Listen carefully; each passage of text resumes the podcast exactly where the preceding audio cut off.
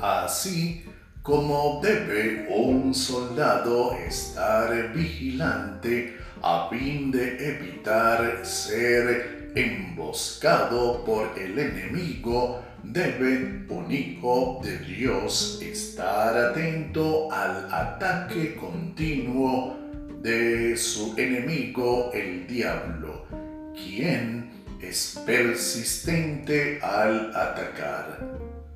Ten presente, si intentó atacarte hoy temprano, en la mañana hallándote fuerte, él volverá luego procurando hallarte vulnerable, por lo cual no bajes nunca la guardia.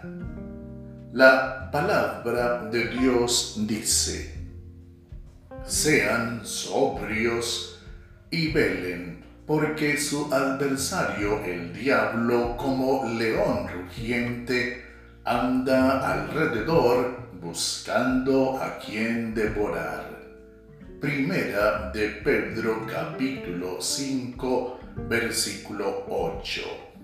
Velen y oren para no entrar en tentación. El espíritu a la verdad está dispuesto, pero la carne es débil.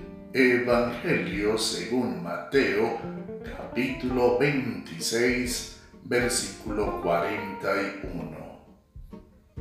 Por lo tanto, fortalezcanse en el Señor y en el poder de su fuerza. Efesios capítulo 6, versículo 10.